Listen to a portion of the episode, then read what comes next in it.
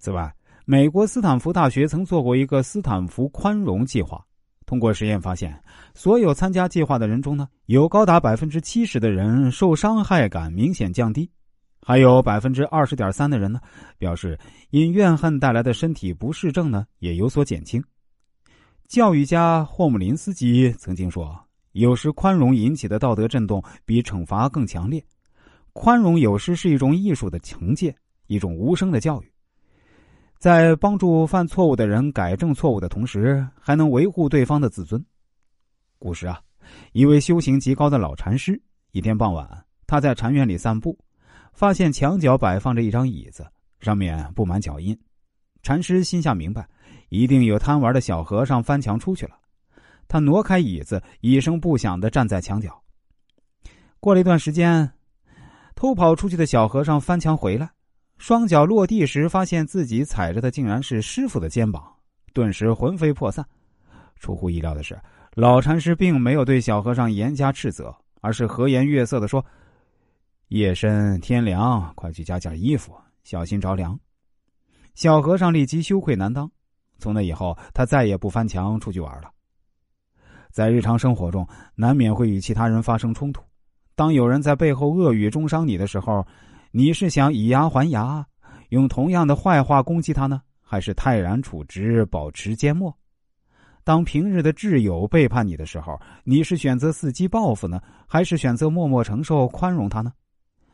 宽容是一种至高的人生境界，只有能够原谅可容之言，饶恕可容之事，包含可容之人，才能达到这种宠辱不惊的境界，同时也为自己营造一个安宁的心境。在美国的一家菜市里，一个中国富人的摊位生意特别红火，邻近的几家摊贩心生嫉妒。每到收摊的时候呢，大家就把烂菜叶扫到他的摊位前。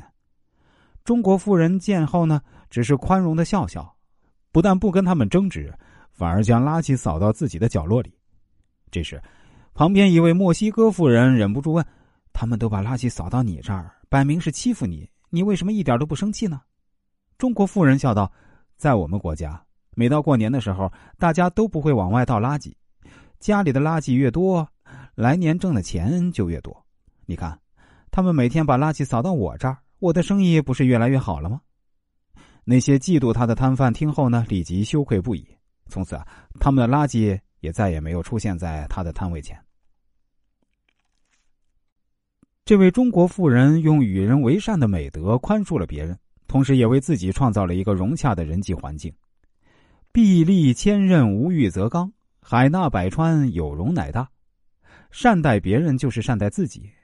宽容曾经冒犯过你的人，或许只是一个极其微小的举动，也可能为你留下一条退路，收获到意想不到的回报。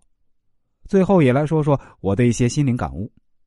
每个人都有犯错误的时候，如果能用一颗宽容的心去包容别人的错误。自然会迎来别人的忠心和尊敬，很多矛盾与过节呢也能够迎刃而解。如果凡事都要斤斤计较，得理不饶人，虽然为自己挣足了面子，实际上却失去了很多宝贵的东西。生活中的磕磕碰碰，只要每个人的心灵深处盛开着一朵宽容之花，有时只需一句善意的道歉，一个真诚的笑脸，就足以让所有的矛盾烟消云散。